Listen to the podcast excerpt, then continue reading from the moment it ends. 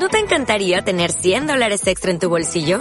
Haz que un experto bilingüe de TurboTax declare tus impuestos para el 31 de marzo y obtén 100 dólares de vuelta al instante. Porque no importa cuáles hayan sido tus logros del año pasado, TurboTax hace que cuenten. Obtén 100 dólares de vuelta y tus impuestos con 100% de precisión. Solo con Intuit TurboTax. Debes declarar para el 31 de marzo. Crédito solo aplicable al costo de la presentación federal con TurboTax Full Service. Oferta sujeta a cambios o cancelación en cualquier momento.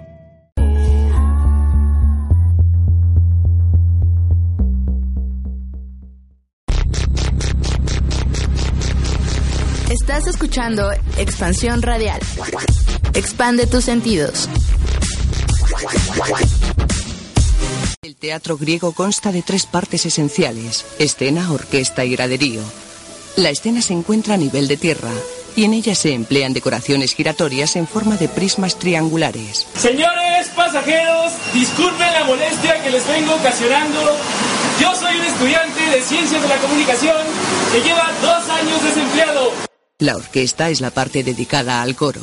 Tiene planta circular y en el centro se alza la estatua dedicada a Dionisos, dios en cuyo honor se celebra la fiesta. Se lleva 22 temas de colección en 10 pesos, en 10 pesos, vale, vale 10 pesos. Caminito de la escuela, apurándose a llegar, con sus libros bajo el brazo, va todo el reino animal. El graderío tiene planta ultra semicircular, rodeando en parte a la orquesta. ¿Con qué objeto? Por rectificación, pues. No ha lugar, diputada. De esta manera el teatro se convierte en un edificio y la escena ocupa un papel importante en él, organizándose habitualmente a través de arquerías, fronteras.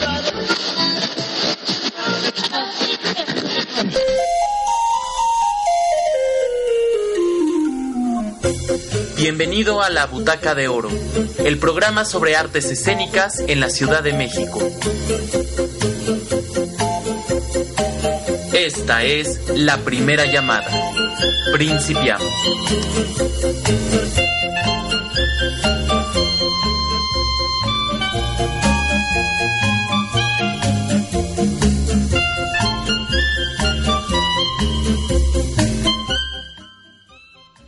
Hola, ¿qué tal? Bienvenidos, queridos ciberescuchas, a otra emisión más de la Butaca de Oro.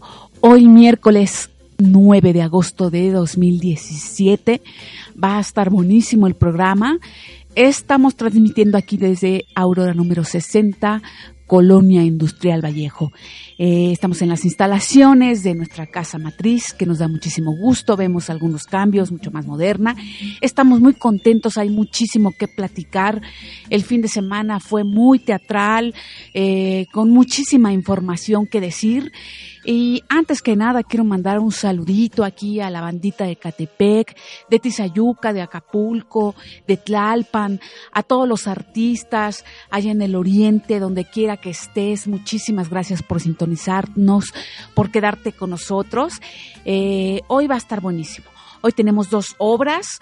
Una es Satisfacción, ya está en la línea Edgar Maldonado, y otra es la obra de Camila.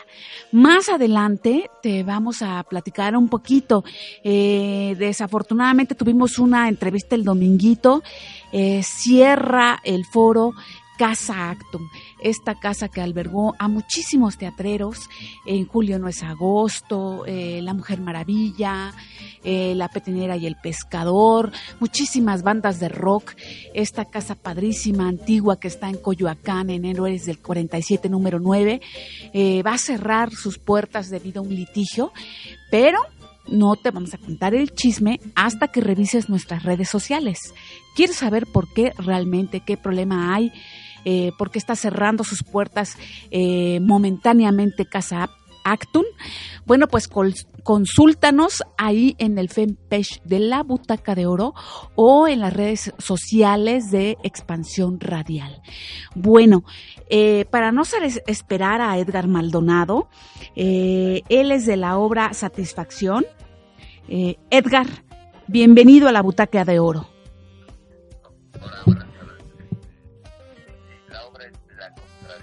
La contradicción, no satisfacción, estaba yo mal. Eh, platícanos de qué se trata esta obra de La contradicción, Edgar. Sí, mira, de La contradicción Eh,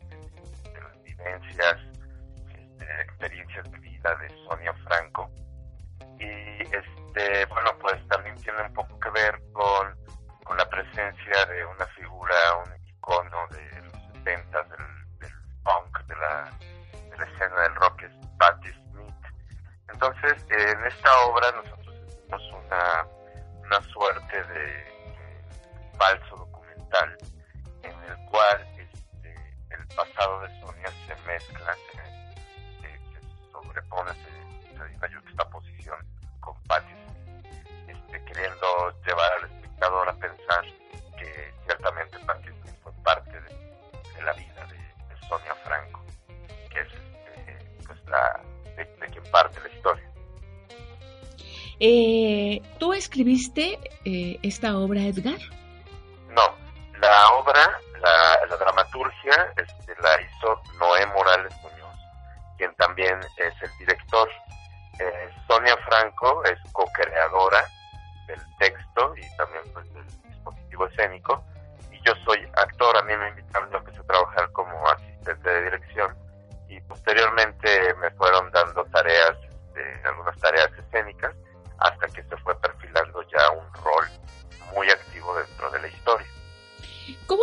Definir el género o digamos eh, cantan, es performance, eh, contradicción, digamos, eh, cómo se, se, va hilando. Bueno, mira, así como, como en cuestiones de, género o de estilo, este, podríamos decir que es como una, es una pieza fársica,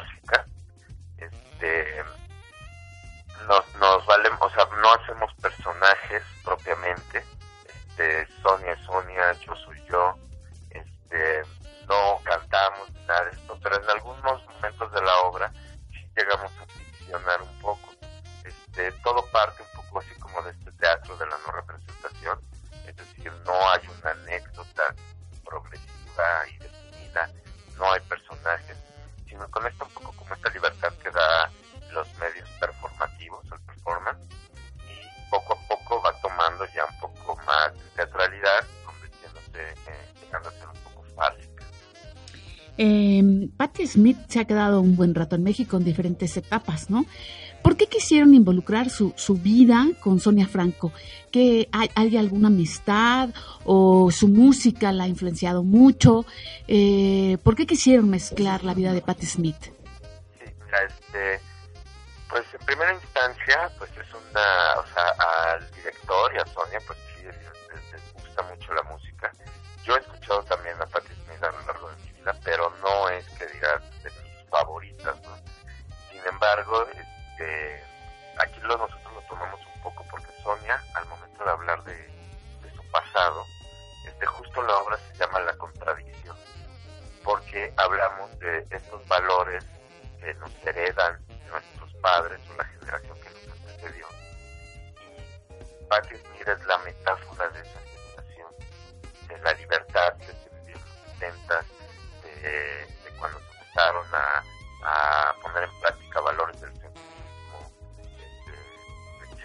Entonces, para nosotros Patti Smith es la metáfora de esa época. Eh, la obra trata un poco de que Patti Smith y Sonia se conocieron y son amigas.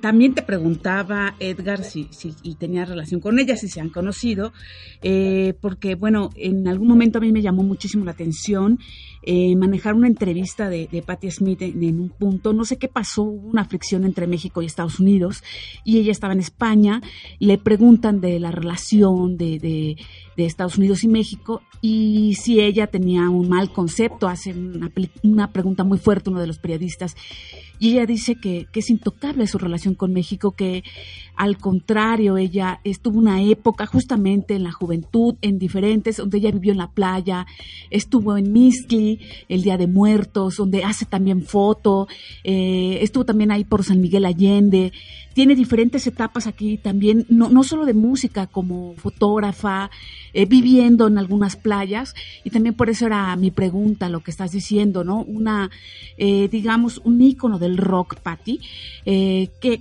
como lo bien lo decías, ¿no? Que hace alusión al feminismo, pero también eh, a ella le gusta mucho esta tradición como muy mexicana del Día de Muertos, de las playas cuando más en los 70 eran completamente vírgenes, ¿no? Y bueno, en este caso eh, influye mucho a Sonia Franco. ¿Dónde se están presentando, Edgar? Sí, este, bueno, nos estamos presentando en la sala CCB, en el Centro Cultural del Bosque. Es, un, es un foro pequeño que está al lado del Galeón. este, es un foro que, que está, este, que están como están activándolo. Este, pero estamos ahí los días jueves, viernes, sábados y domingos. Los jueves y los viernes a las 8 de la noche, sábado a las 7 y domingo a las 6 de la tarde. ¿Y algo que quieras agregar, Edgar? Este, bueno, pues sí, en este sentido lo que comentas de pues, la presencia de, de, de Patti Smith en México, sí tenía ya, teníamos ese antecedente, lo que conocemos. Este, nosotros jugamos un poco con que conoce a los papás de Sonia en Guadalix, San Luis Potosí, ¿no? este, como un poco atraída por la experiencia pues, tan peculiar que se, las experiencias que se vivir allí, digamos, ¿no? ¿En Real de 14? En, no. Ajá, sí. Bueno, Wadley es un pueblo, digamos, es como el pueblo que le sobre las vías, Ujú. está pasando estación 14. Es la misma zona, ¿no? Ujú. Esta zona, este, pero, bueno, pues también, bueno, me, me encantaría poderle decir a, a la gente que nos está escuchando, este, pues que no se la pierdan, que vayan. Este es una obra que los va a hacer reflexionar, que los va a hacer pensar.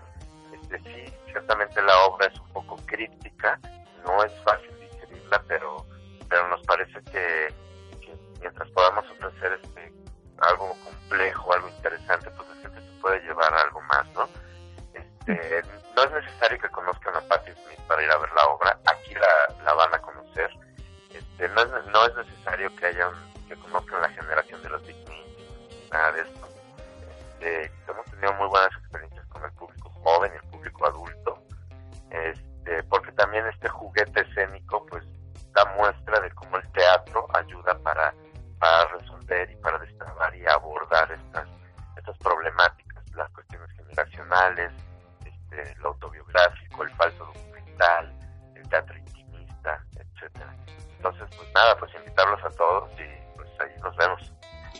Pues muchísimas gracias Edgar por invitarnos, por eh, darnos esta opción más de eh, contradicción, que, bueno que me hiciste ahí la, la corrección, ¿no?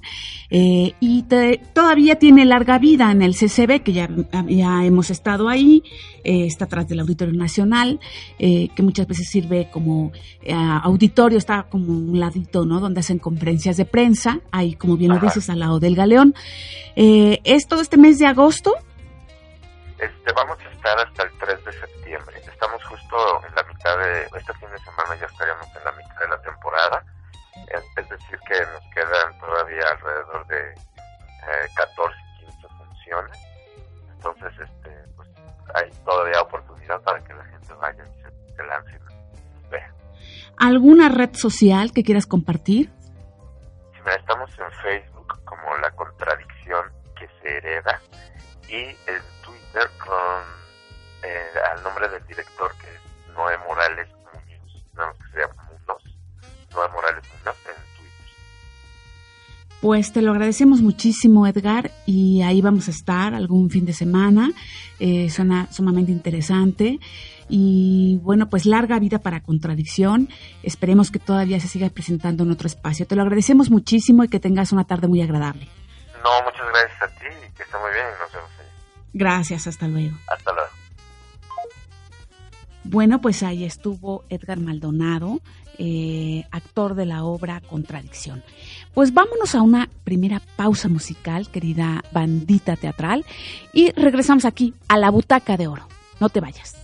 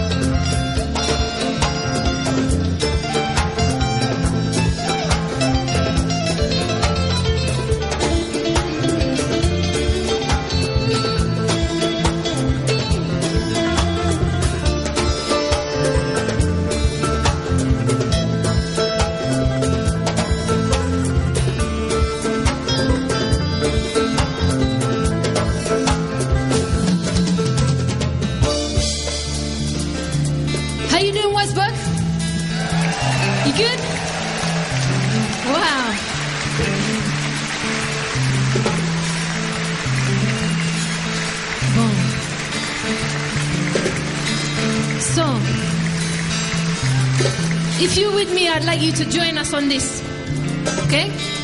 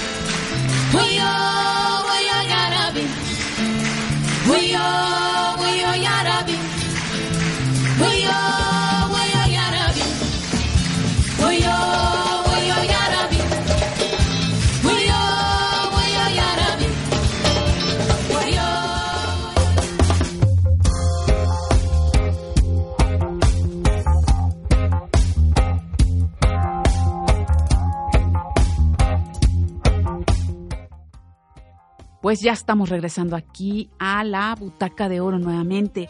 Eh, como les mencionaba antes de nuestra primera pausa musical, eh, estuvimos muy activos el fin de semana, muy interesante, muy eh, con muchas satisfacciones, la verdad, aquí la Butaca de Oro. Estuvimos en la titería primero con la obra de Qué cosas más extrañas que ya había venido a hablar Jorge Caballero, una obra infantil hermosa que habla de una princesa que quiere ir a conocer la luna, que no se quiere casar, y resulta que le sale ahí un príncipe y es el matemático Baldor, la que le ayuda a llegar a la luna, un dragoncito, hermosa, ya cerró temporada, estuvimos muy pendientes, estamos muy contentos de, haber tenido la primera temporada que estuvo en el, en el Teatro Helénico a Jorge Caballero. Y después, eh, bueno, pues eh, conocimos muchas propuestas, está una obra infantil hermosa, eh, que toca el punto de la realidad mexicana, que es como un niño eh, empieza a entender que su papá está dentro de la mafia. Eh, ya nos tenemos que haber quedado esa función y estuvimos también en, eh, en, el estreno de la obra de La Bata Blanca de Jimena Martínez, que estuvo aquí como lectura dramatizada, que gustó muchísimo, que tuvo cerca de mil me gustas, que nos estuvieron eh, siguiendo. Muy interesante en Casa Actum. Y bueno, aprovechando el viaje, eh, nos llegó el run run de que pues ya en el mes de octubre va a cerrar esta casa que está ahí en Héroes del 47 número 9. ¿Qué fue lo que nos dijo el director, el fundador? Que a sus tres años casi de vida, este centro cultural va a cerrar. Eh, lee nuestras redes sociales, por favor, eh, aquí en Expansión Radial, en la Butaca de Oro, directamente en nuestro fanpage. Pero vamos a escuchar algunas palabras de los que, eh, de lo que nos contó Calder Castañera, Castañares, eh, director, y también eh, hizo mención a eh, el doc, que bueno, es el, subgerente de, Casa Actum, pero qué fue lo que nos contó y cómo se inició esta casa y por qué decidieron cerrar. vamos a escuchar esta conversación, si no sé este, si es tan amable. Estamos con Calder Castañares González. director de Casactum. Así es. Sí, ¿Cuándo surge Casactum? Eh, la verdad tengo mala memoria, entonces no me sé la fecha exacta. Fue hace dos años con ocho meses, más o menos en octubre. O sea, ahorita en octubre vamos a cumplir tres años.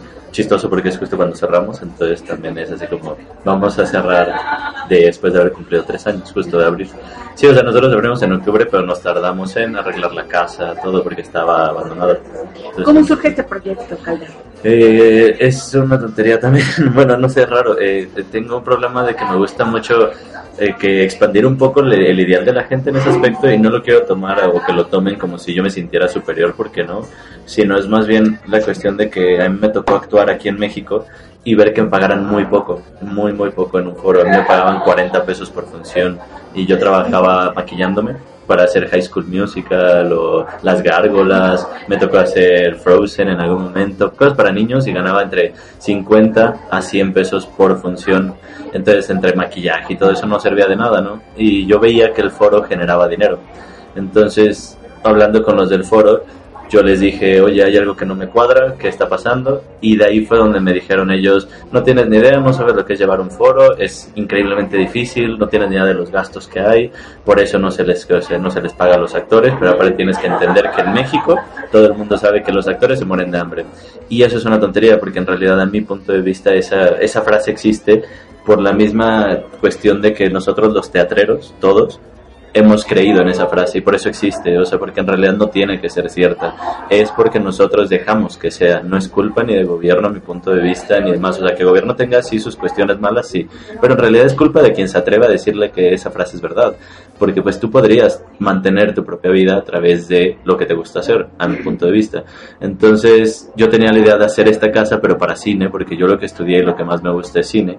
Eh, ¿De dónde es originario, de aquí en México, pero mi familia es española y entonces viví en España un muy buen rato y se me mezclaron los acentos. Y entonces ese es un conflicto porque trabajaba de mesero y allá te piden, como era en este, una península de, Cataluña, eh, justo ahí donde vive mi tío, que es catalán, a fuerza para que tú puedas atender en las mesas, los catalanes te piden que o tengas acento o que hables en catalán. Entonces yo tuve que aprender un poco de catalán y aparte mis primos pues sí nacieron tal cual ahí, entonces yo les ayudaba en la tarea y se me fue pegando, ¿no? Y luego ya llegué a México, me lo trataron de quitar y se me mezcló y fue todo un desastre. Pero bueno, de ahí es. Pero como te decía, es, es esta cuestión de, de que a mí me gusta el cine y entonces yo tenía la idea de hacer una casa para apoyar a la gente en México en cine, porque ahí me tocó estudiar de suerte, tuve la oportunidad de irme a Nueva York y estudié en la New York Film Academy of Dramatic Arts y ahí eh, vi todo lo que era el cine y la forma en la que lo llevaban y luego llegué a México y dije, hay algo mal, ¿no? O sea, hay tantas cosas que se pueden hacer con tan poco dinero y en México hay un mundo de talento que ni siquiera se reconoce, ¿no?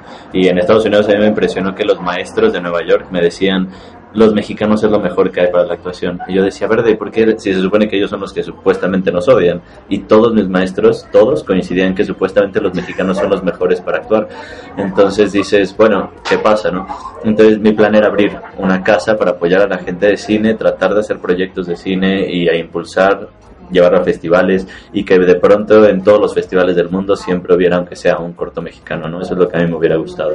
Pero pues pasa todo esto de lo de teatro y todo y como me enojé tanto de esa idea de que no se puede y no se puede y no se puede y como también me gusta el teatro porque el teatro a mi punto de vista es la base para cualquier tipo de representación artística a mi punto de vista eh, justo agarré y dije voy a abrir la casa entonces hablé con mi mejor amigo, que es el Doc, que es el gerente de la casa, y le dije, quiero hacer esto, esto, esto, tal, tal, es una casa así, así, así. Quiero apoyar 100%, entonces te avientas, serías mi gerente. Y me dijo, va.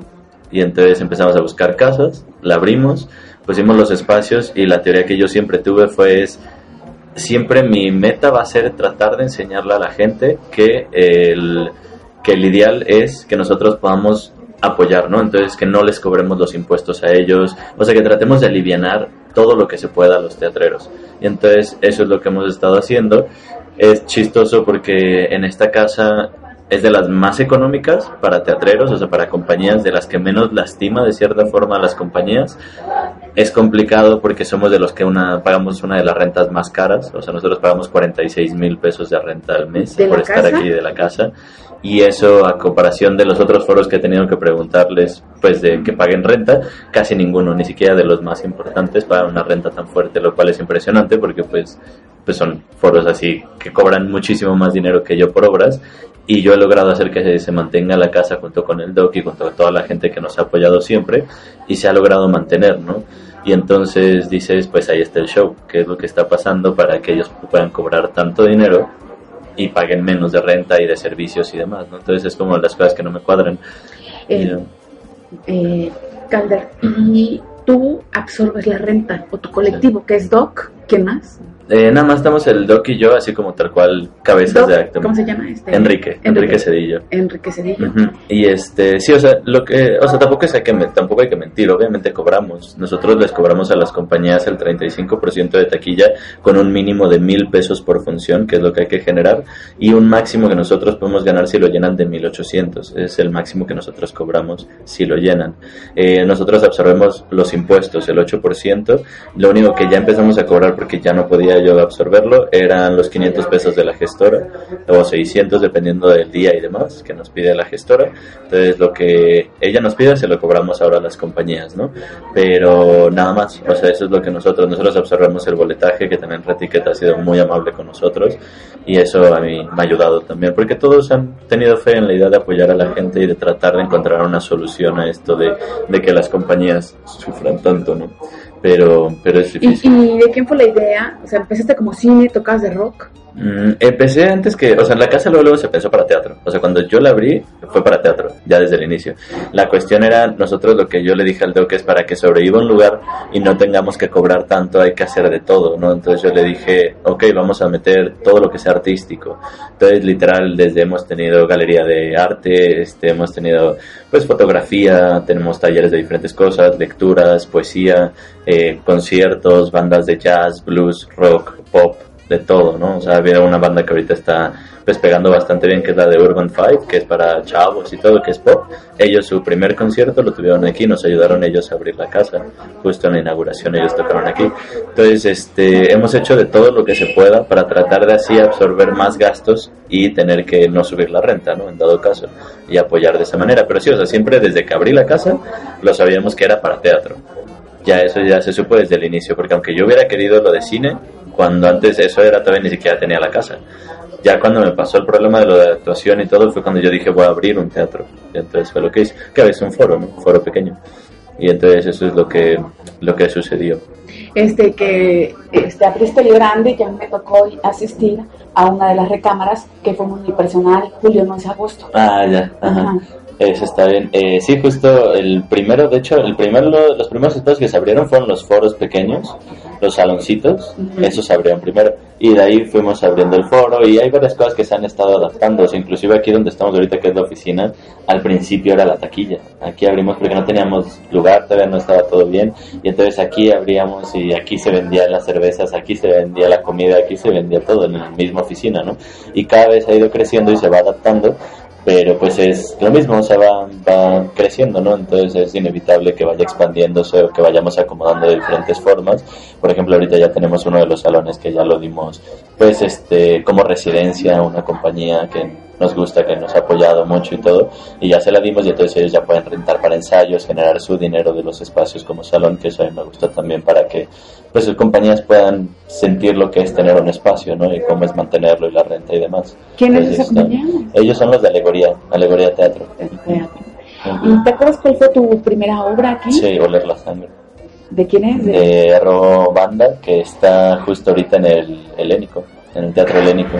Sí, de hecho lo acabo de ir a ver hace poco porque justo estamos platicando de eso, que están ahora en un teatro inmenso que a mí se me hace súper bonito, que es el Helénico, en un escenario gigante y empezaron en un salón aquí. La primera vez que se presentó esa obra fue en un saloncito de aquí y fue el estreno de la obra tal cual y era un salón de 5x5, no, 6x6, no me acuerdo ni cuánto tiene de tamaño, pero sí, algo así, y 40 personas, así hechos bolita todos y así fue el estreno. ¿Y ha sido desgastante, sobre todo, manejar el área de teatro, específicamente Calla? Sí, eh, se va a escuchar feo lo que voy a decir, espero que no lo tomen muy a mal, pero en realidad sí es muy desgastante porque no, o sea, aquí no lucho contra el gobierno o no lucho contra pagar impuestos o contra pagar renta, aunque parecería, ¿no? La realidad es que yo lucho contra la mente de las personas, o sea, lucho contra la forma de ser, contra la sociedad. Ese es el problema más grande porque también o sea, lo que a mí me desgasta mucho es que a pesar, no importa cuántas veces le digas a una persona que es rojo y le des pruebas de que ese color es rojo, siempre va a existir esta cuestión tan orgullosa del mexicano de, de caer entre la cuestión comercial en la idea de decir, ok, entre más gente hay ahí, ahí es el color donde vale la pena estar, ¿no? Entonces esa cuestión es rara, pero es lo que más me desgasta a mí, porque nos pasa súper seguido, a la misma forma de que tratamos de apoyar, nosotros no obligamos a las compañías, tratamos de no obligarlos a nada, ¿no? Ni siquiera les hago firmar un contrato real ni nada. Este, entonces, pues eso es, eso es algo que, que nos afecta a veces porque ahorita, por ejemplo, este año tuvimos tres compañías que ya no pudieron estar con nosotros porque habían tenido temporada, unos en la capilla, otros en el Shakespeare y otros no me acuerdo en cuál, y me hablaron por teléfono para decirme que se habían quedado sin dinero, ¿no? Y yo les dije, pero ¿por qué les fue súper mal? Y me dijeron, no, de hecho tuvimos gente y todo, pero pues pagar todo el lugar y todo es, es difícil, ¿no? Entonces nos quedamos sin dinero y no nos alcanza para montar ahí una obra, ¿no?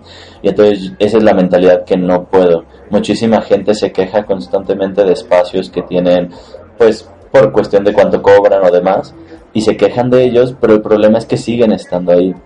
Entonces, eso es lo que a mí no me parece, porque en realidad no es que sean malos o ellos o los de los foros sean malas personas.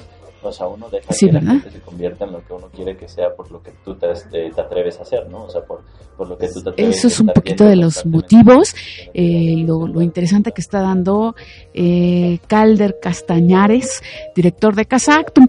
¿Por qué le dimos tanto espacio? Porque eh, nos duele mucho cuando estuvo el problema, por ejemplo, que decían la emergencia de la capilla, el foro Shakespeare, ¿no? Eh, que realmente es un problema ya los espacios en la Ciudad de México.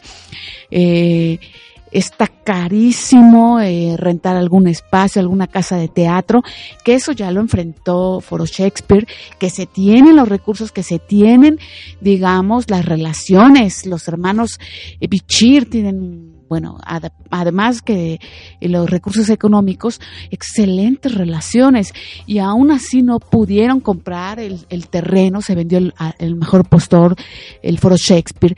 Está, si le dan un teatro no, una, casa de cultura, que es un parque ahí en eh, muy cerca de, Condesa. Eh, la otra que es, ¿cómo se llama, Rodrigo? Esta colonia que está muy bonita, que es casi Condesa, pero está, está la Escandón, ahí en la Escandón. Eh, y anda ahí el, el proceso. Eh, también este, cuando pierde México en escena, eh, platicamos de la capilla. Es un problema muy duro lo que, la realidad que se está viviendo de los espacios. pero aún así, por favor revisa nuestras redes sociales porque ahí viene en realidad por qué se van. Dijo sus motivos, cambiar la mentalidad, que yo creo que sí, es interesantísimo que haya dicho que el actor debe cambiar la mentalidad de que se muere de hambre. Eso vale oro lo que dijo Calder eh, Castañares. Y ahora sí, ya está con nosotros Rodrigo Verástegui, bien paciente, bien lindo. Vámonos a una breve pausa musical y regresamos con eh, Rodrigo Verástegui, autor, director, eh, también periodista, gestor cultural, que va a hablar una de sus obras. Tiene como cuatro, pero va a hablar de Camila. Estás en la butaca de oro, no te vayas, regresamos.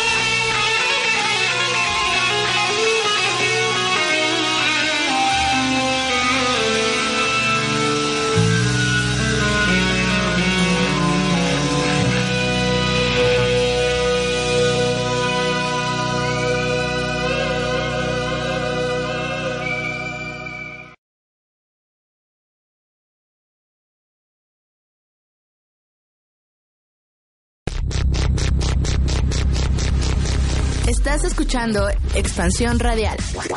Expande tus sentidos.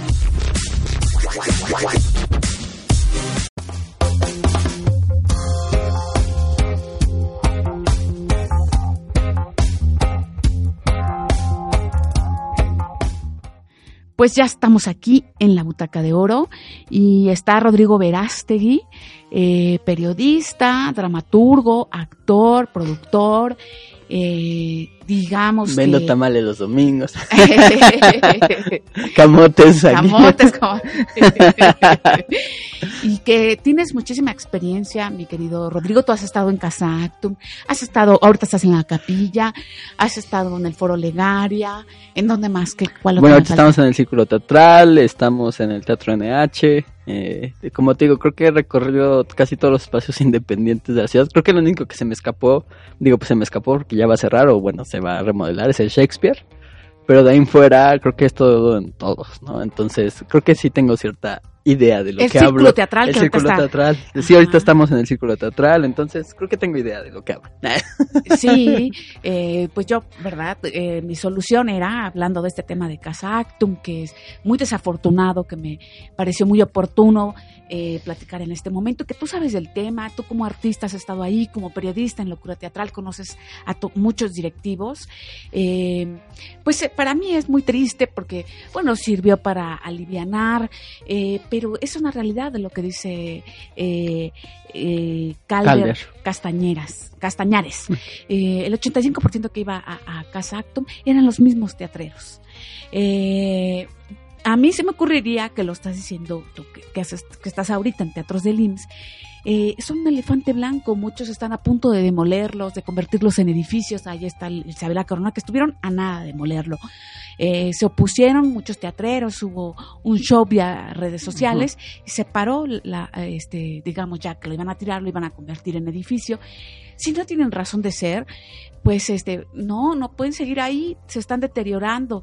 Pero como bien lo acabas de decir, lo, la solución que yo veo, ocupa estos espacios sin que le cobres al teatrero, eh, sin que sea una renta, como lo acaba de decir Calder, ¿no? Si a lo mejor dentro de, de la buena vibra, de- del idealismo, ¿no?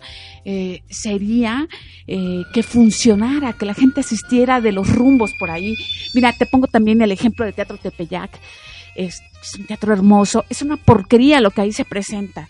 El libro de la selva, este, cómo encontrar a un marido. Pero generan dinero. Eh, desafortunadamente, pero eh, que no, la gente ni asiste, ¿no?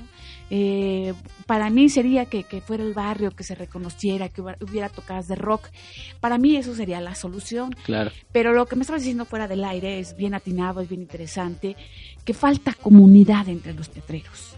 Sí, pues mira, digo, ese sería el mundo ideal, pero al final de cuentas también estamos en un mundo que gira alrededor de dinero, ¿no? Entonces, así sea el gobierno, así sea el IMSS, lo que sea, al final de cuentas lo que les importa es el dinero y las obras que generen más y, cuánto vas a sacar y mi renta, ¿no? Entonces, como bien te comentaba, yo estuve muy cerca de, de, de estar en, precisamente de checar un teatro del IMSS y pues lo, era el problema era lo mismo, ¿no? Era conseguir ese dinero y al final de cuentas era una amplia cantidad de dinero. Y ya que estás, por digo, ahorita que dimos alto nivel comercial, digamos, por así llamarlo, con el teatro NH, te das cuenta cuánto el gobierno no ayuda, ¿no? O sea, porque además de las rentas que hay para que los teatros te piden, está el IVA, está el 8%, está Ticketmaster, al final te, te terminan comiendo muchísimo. Y yo, yo agradecí no haber tomado ese teatro del IMSS porque dije, o sea, ahorita estaría en un mega problema de dinero porque no hay manera, ¿no? No hay cultura de, de que la gente asista a teatro.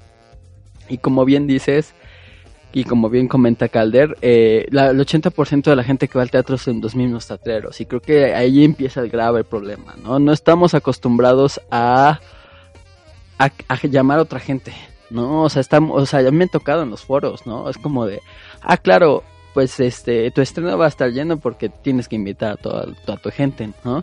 O ven que está fallando la temporada, ah, pues es que tienes que invitar más a tu gente, no, ¿no? Y eso lo hablo desde teatro corto, muy conocido, que es como una dinámica que ellos usan, hasta teatros grandes, ¿no? O sea, al final de cuentas, sí está padre que tu familia, que tus amigos te vayan a ver, pero ellos no te van a solventar una temporada, no te van a solventar siete.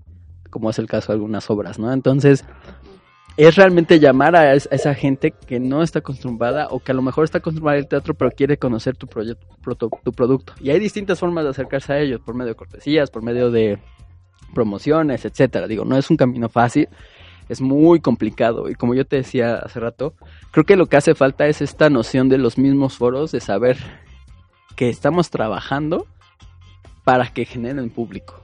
¿no? Y de repente sí se siente, yo lo he sentido mucho como productor, esta idea de, ah, es mi renta, ¿no? Yo necesito de esta renta para sobrevivir.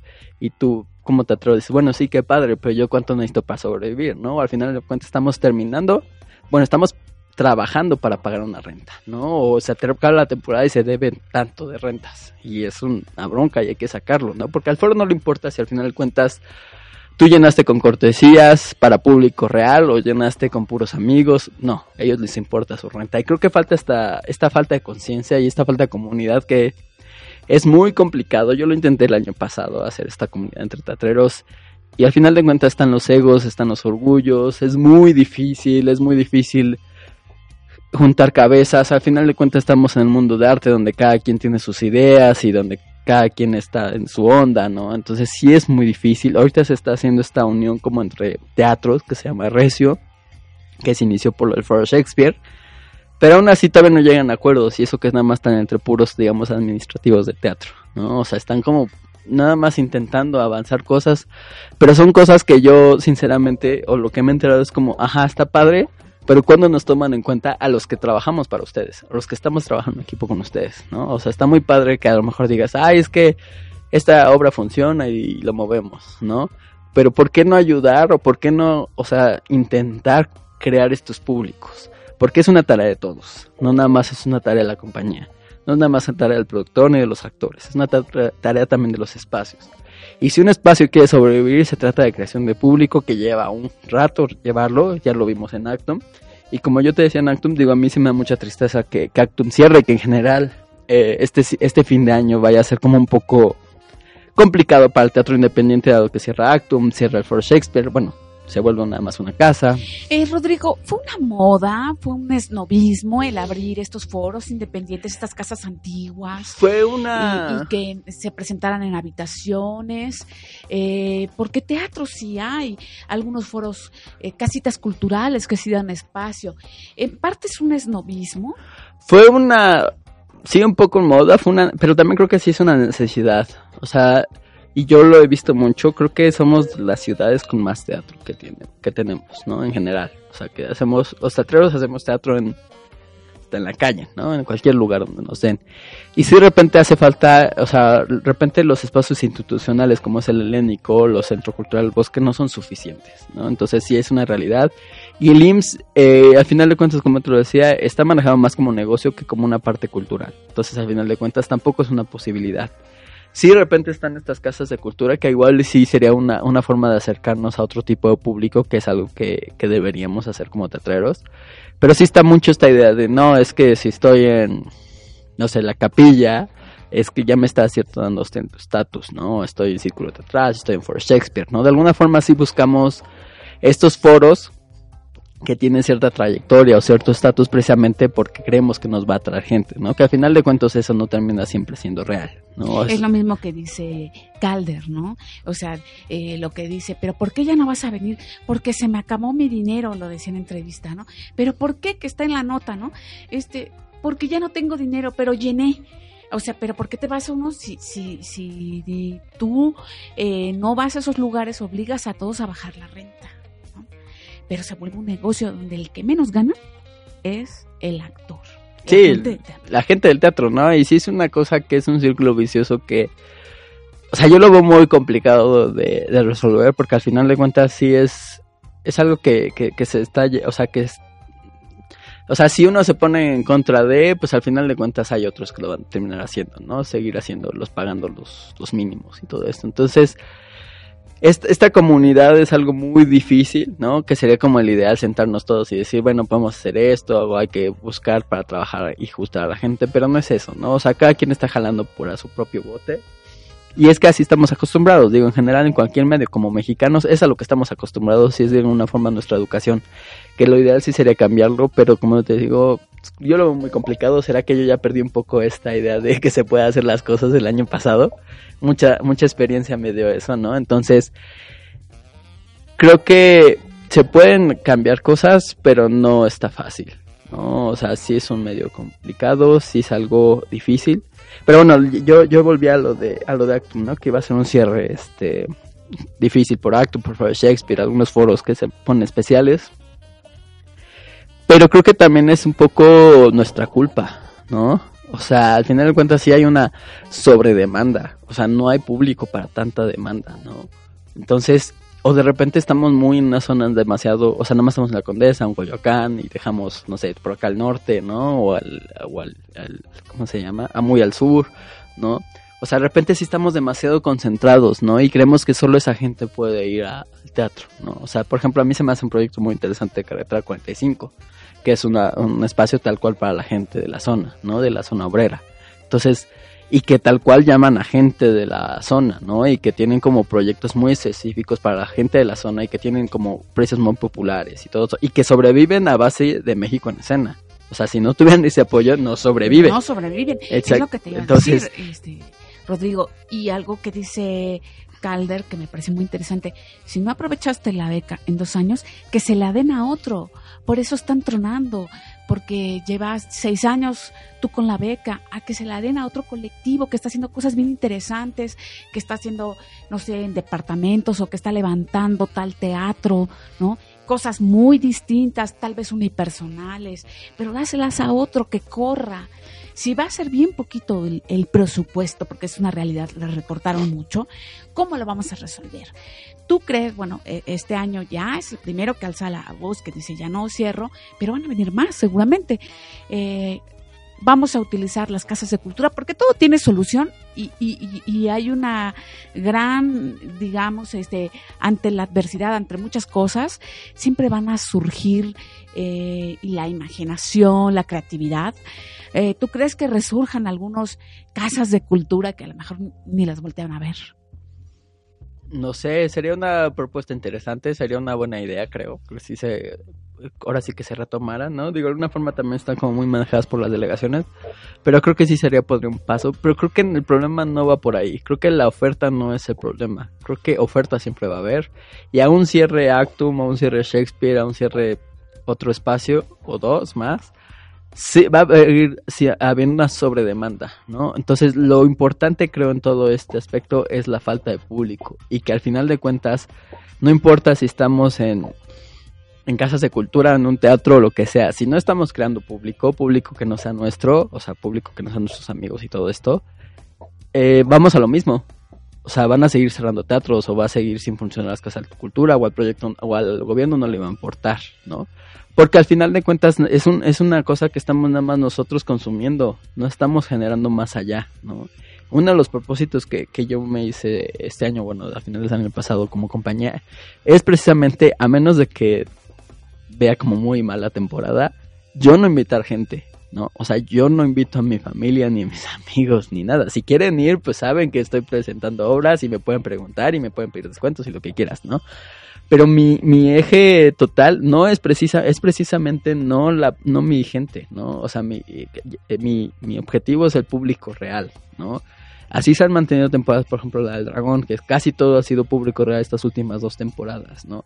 Y sí ha sido complicado y nos hemos basado cortesías y de situaciones y hay que encontrar otras maneras de generar dinero, que es lo que nos hemos dado con, con los proyectos infantiles, ¿no? A lo mejor ocupar estas dinámicas que ocupan precisamente los, los teatros que, que, tú mencionas, ¿no? Como Tepeyac o Alejandro Medina, ¿no? Vender eh, dulcería o vender este souvenirs y cosas así. Ni modo. Hay que generar de otros lados, ¿no? A lo mejor de la taquilla no se genera, pero puedes generar de otros aspectos.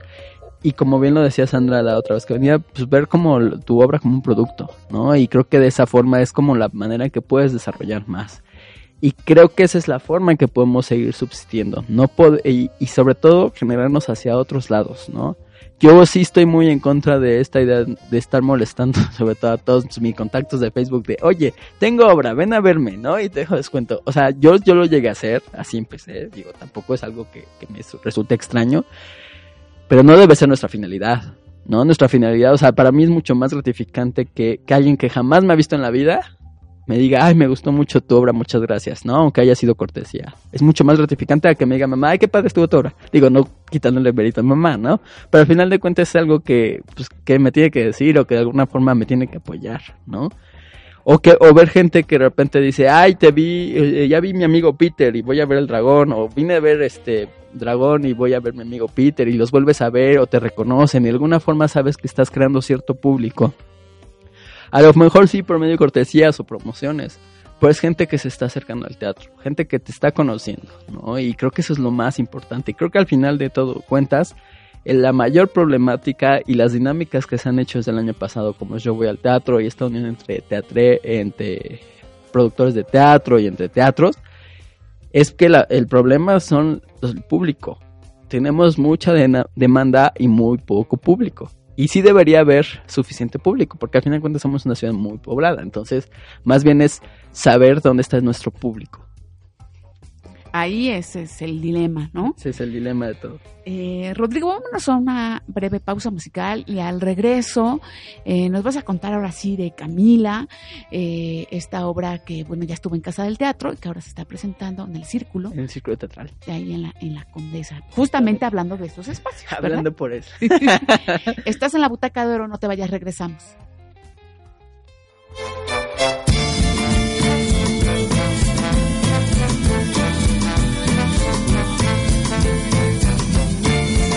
Expansión radial. Expande tus sentidos.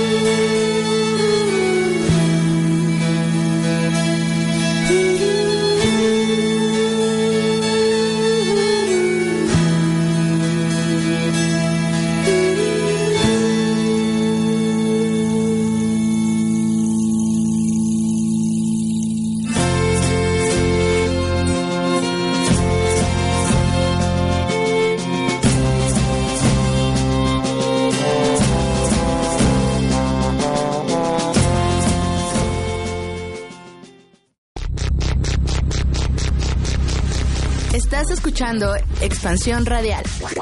Expande tus sentidos.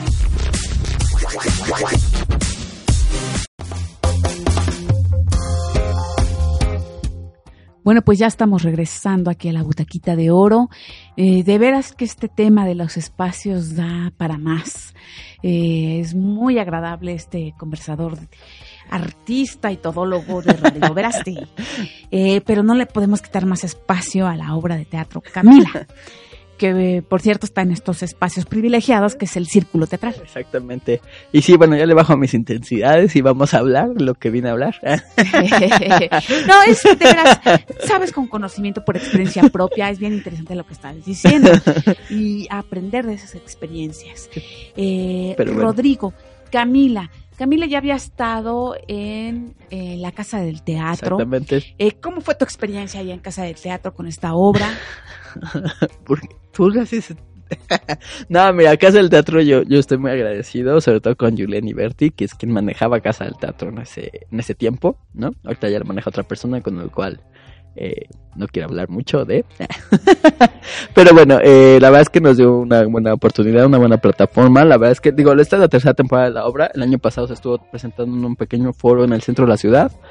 Pero la verdad es que hasta la temporada de Casa del Teatro realmente eh, que llegaron Oscar y Aida tal cual, como digamos a la, a la obra, es que la obra está llegando a lo que yo quería, ¿no? Entonces, Casa del Teatro nos dio la oportunidad de probar la obra, de que gustara la obra, de que probar cosas, y creo que es una obra, digo, no porque yo la esté haciendo, pero yo estoy bastante orgulloso de lo que hemos logrado, ¿no? En cuanto a a la, bueno, cómo se ha narrado la historia y las actuaciones, creo que está en buen momento y creo que mucho de eso se debe a nuestra estancia en, Casa del Teatro, que estuvimos siete semanas, dos días a la semana, entonces estuvimos bastante tiempo y la verdad es que fue una muy buena experiencia. Casa del Teatro es un espacio que, que a mí me gusta mucho, ¿no? Que, es un espacio muy bonito, quién sabe qué, vaya a pasar con él, esa es otra de las dinámicas que, que están ahorita en una insignia interrogación.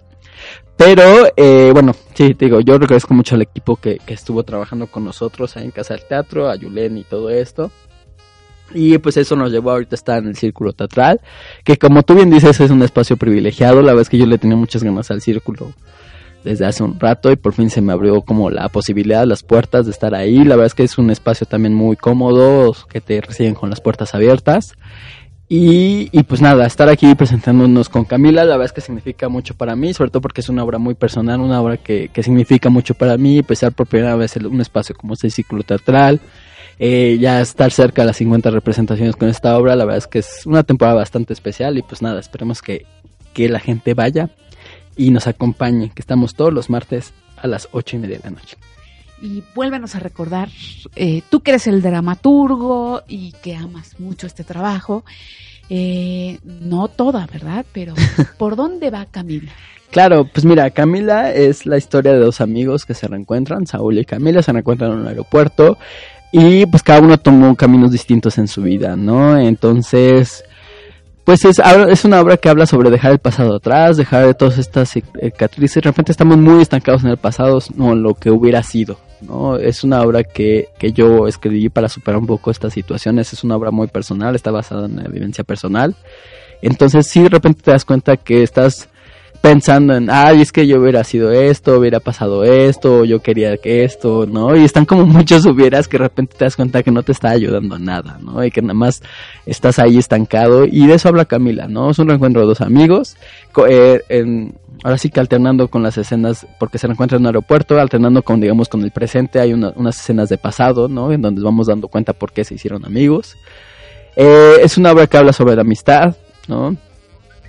Pero sobre todo es una historia que cualquier persona se puede identificar y creo que eso es lo que ha hecho que Camila funcione, ¿no? Digo, la dinámica es que, bueno, Camila, el, la razón por la que se separan es porque ella decide volverse monja, que es algo que es como muy extraño en esta época, y, y pues ya por eso se da esta separación entre los dos amigos, ¿no? Pero al final de cuentas ese es el pretexto, la idea es hablar de, de la amistad y sobre estas relaciones que significan tanto para nosotros y que de repente no siempre van a estar ahí, ¿no? O sea, de repente se pueden quedar y puedes dejar de ver a la persona y no volverla a ver, pero no significa que, que no haya sido especial para ti. Eh, ahorita que lo estás diciendo, Rodrigo, eh, te agradezco muchísimo esta comunidad, justamente eh, lo que acabas de decir, eh, Work and Future es la súper buena vibra, eh, cómo nos has cobijado a la, a la butaca de oro, ¿no? Nos regalaste boletos y ahí tenemos un recadito en nuestro fanpage de la butaca. Ok. Y hubo una chica que se llama María Esther Arredondo y dice, gracias por el- mi entrada Camila, porque me llevó un recuerdo de la preparatoria al pasado, donde parece que yo era la, la- la que estaba ahí, ¿no? Esa historia de, de una gran amiga y de ahí, este, de cuestiones que sientes que te cortan las venas. Justamente está en, esta- en esta etapa de la vida que ves todo dramático, y Ajá. que ya nunca más, ¿no? Esta etapa de crisis que todos estamos de repente. Ajá. Eh, eh, sobre todo te enfocas en la juventud, que es muy, bueno, eh, esta chica dejó este recado, ¿no? Que eh, se palpa bastante. Claro. Pues bueno, qué bonito, qué padre, qué bueno que le haya gustado, digo, esa es la idea, ¿no? Recordar estos viejos amigos. Digo, a mí, para mí, Camila es una oda a, a mi- mis años, a mis amigos y a mis años de preparatoria, ¿no? O sea, realmente, eh, justo tiene como 10 años que, que yo salí de la preparatoria, entonces, Y justo... te ves bien chavo. Gracias. Este, pero justo sí, eh, eh, seguir haciendo Camila es un poco recordar todos estos años, pero recordarlo como lo que debe ser, ¿no? Como unos buenos años, pero no que eso signifique que estoy ahí, ¿no? O sea, también puedo notar estos cambios y justo últimamente que me he reencontrado con mucha gente de la preparatoria, así es como ha cambiado mucho las cosas. Yo tenía una expectativa de vida muy distinta a lo que estoy haciendo, pero por algo los caminos de la vida te llevan a donde tienes que estar, ¿no? Entonces yo hace 10 años yo había dicho, ah, yo estaría haciendo teatro, estaría haciendo una obra que se llama Camila. Jamás se me hubiera ocurrido por la cabeza, ¿no? O sea, es algo que yo no tenía en planes y sin embargo aquí estoy, ¿no? Y pues es eso, es dejarse que la vida se sorprenda y dejarte de sorprender por el futuro, por lo que vengas, agradecerle al pasado lo que le debes de agradecer, pero no quedarte estancado en eso. Y de eso habla Camila. Pues muchísimas gracias, Rodrigo. Todos los martes a las Las ocho ocho y media de la noche. A las ocho y media de la noche. Eh, Veracruz, número. 107, la Colonia Condesa, y en el Círculo Teatral, en el Círculo Teatral de Alberto Estrella. Estamos en Facebook, Twitter, Instagram como Camila Obra, y pues ahí nos pueden encontrar con descuentos y todas estas situaciones que ustedes ya saben, igual promociones. Y pues nada, so- solo, bueno, solo son ocho funciones más, se oye mucho, pero realmente no son tantas, y pues los esperamos, vamos a estar hasta el 3 de octubre, y el 3 de octubre develamos placas de 50 representaciones, también es algo bastante padre, que, que hemos logrado mucho este, este año con varias de las obras, que era un poco la meta, que muchas de las obras llegan a las 50, y ya de ahí como cerrar un poco estas obras, y ven- que vengan nuevas el siguiente año, esperemos. Pero bueno, Camila, pues la verdad es que es una obra que me significa mucho. Y pues nada, los esperamos ahí, se van a pasar un buen rato. Y, y bueno, mis actores son Aida Treviño, Oscar Alberto Fontana, con música original de Alberto Maldonado e interpretación en vivo de Victoria Torres. Y querido Rodrigo, rapidísimo, ya estrenaste este fin de semana también El Búho. El búho, bueno, esa no es mía. Ah, ¿no? No, digo, yo, bueno, esa es de, de Sandra, pero no, no, yo no, digo, yo ya la vi, les puedo decir. esa es una compañía que se llama Silan Teatro, que es compañía amiga. Eh, eh, y bueno, no, esa, esa no es este mía. Digo, Ya, esa la lleva la, esa, la lleva la RP eh, Sandra, pero igual acérquense al búho, es una obra muy bonita, habla sobre los, me- los- sobre los miedos. Es una obra que ya lleva también un buen recorrido, ya me estoy echando el comercial de ellos, no importa. Este está a, los- a las once y media los domingos en el Teatro Legal. Pues muchísimas gracias, Rodrigo. Todo el éxito para, para Camila. Muchas De gracias. verdad. Eh, ahí nos invitas a, a- a la placa. Ahora Claro, no te vamos a fallar. Algún martes vamos a caer de sorpresa. te Es- es- esperamos, esperamos. Y bueno, eh, tú que eres bien talentoso, que también tienes locura teatral, eh, ¿qué te has sobre eh, a, ahí a estas experiencias eh, en los diferentes espacios? Ya tienes un colmillo tremendo, ¿no? Eh, dijiste hace rato menos el Shakespeare, pero has estado en casi todos. eh. Tú, tú sabes bien de experiencia propia. Eh, muchas gracias. Y, y bueno, ¿qué te puedo decir? Tú ya eres muy experimentado, eres sumamente positivo, muy talentoso y tienes un equipo muy bonito que te sigue, Edgar Fernando, Sandra Pinal, eh, también tienes ahí a Bruno Gamadier, Sí, a muchos de tu elenco que ya le tenemos un gran cariño, muy talentosos además, que has hecho una gracias. familia cada vez más grande, más grande, ¿no? Y todo el éxito para esta temporada ahí en, NH que terminaste mi amigo Peter y de forma que vamos a regresar, ¿eh? con la misma obra Con el, mi amigo Peter, regresamos a finales de mes. pues también te deseamos eh, éxito y muchísimas gracias por las Gracias. cortesías que nos diste durante varias semanas hiciste muy feliz a muchos niños Esa es la idea. que llevaban al abuelito que no tenían manera de pagar y ahí fueron ¿no? A ver, Exactamente. a, a estas vacaciones asistir a obras de teatro pues muchísimas gracias. Y queridos ciberescuchas, yo soy Rosa María Ponce, el querido Dexe nos regaló pues ahí 20 minutitos de su tiempo, Eh, muchísimas gracias. Y bueno, el siguiente miércoles tenemos una lectura dramatizada eh, de Antonio Mejía, que también eh, nos escucha de manera muy amable, que ha estado aquí y ahora le va a dar realidad a la obra En la sombra de tus ojos, que ya tuvo temporada, y va a estar con nosotros. No te pierdas esta obra En la sombra de tus ojos a las 7 en punto de la noche eh, por el eh, dramaturgo y director Antonio Mejía. Muchísimas gracias y quédate en Expansión Radial.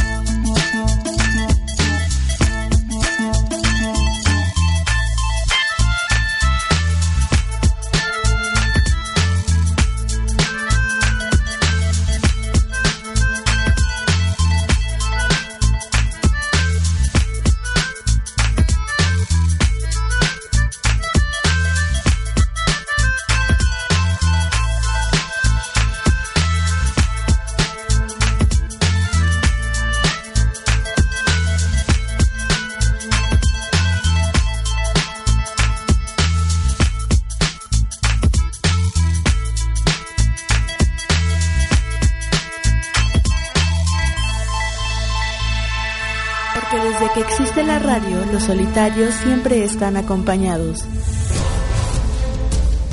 Expansión radial. Expande tus sentidos.